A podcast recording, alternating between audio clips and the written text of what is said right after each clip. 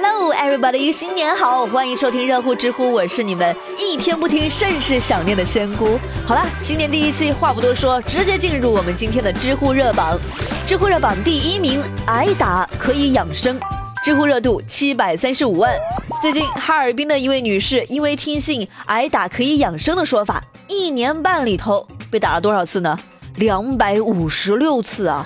每周都要被打两到三次，每次都是一个小时，眼睛、头部、全身各处都有被打。那打到后来右眼都失明了，但是人家养生馆的工作人员怎么说呢？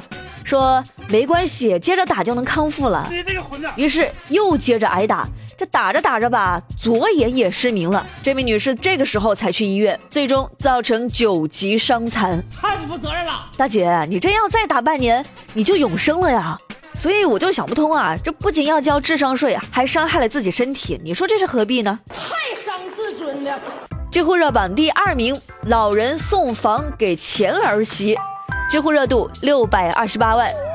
最近在哈尔滨的一位七十五岁的老人，不顾子女的反对，执意要把自己唯一的房子送给前儿媳。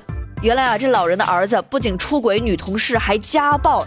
那在儿子儿媳离婚之后，老人做了一次心脏病手术，前儿媳是寸步不离的给老人换药打针、端水喂饭。后来前儿媳又患上了乳腺癌，老人也是嘘寒问暖，还送来了自己的养老钱三万块。那最后房子也给儿媳了。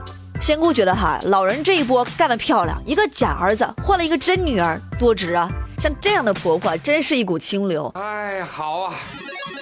知乎热榜第三名。男子深夜捣鼓摇摇车盗走一百多个硬币，知乎热度三百七十二万。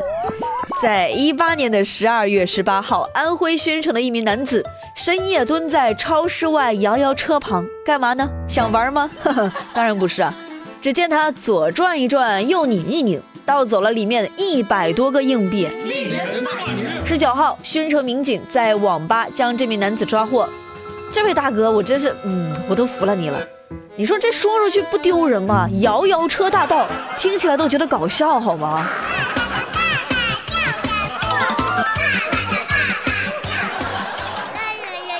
知乎热榜第四名，男子办临时身份证忘了自己是逃犯，知乎热度两百五十四万。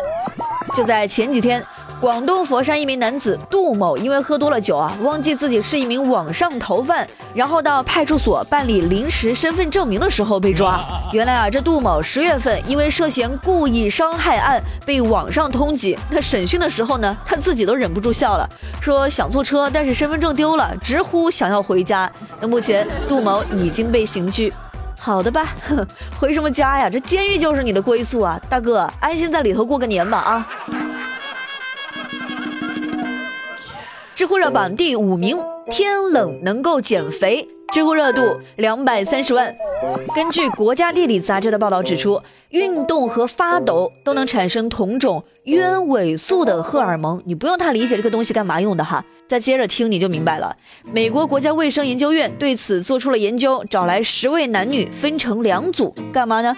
一组在十八度的温度下正常运动，而另一组则躺在室温十二度的床上。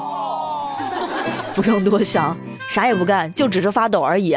那实验结果相当惊人，发现只要发抖十五分钟，就等于运动一小时的代谢效果。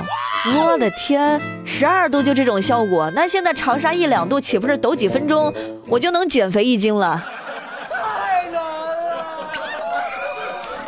知乎趣答是有趣的趣。提问：财务自由对你来说是满足了什么才算是真正实现了？像我的财务吧，其实早就实现自由了哈，想走就走啊，根本不和我商量。提问：睡觉时脚冷，脚放在男朋友身体的哪个部位才不会把它冻坏？就就放脸上吧啊，这样就没有男朋友可以冻坏了。Oh my god。最热最冷尽在知乎。新的一年，大家一起奋斗加油吧！我是仙姑，下期节目再见了，拜拜。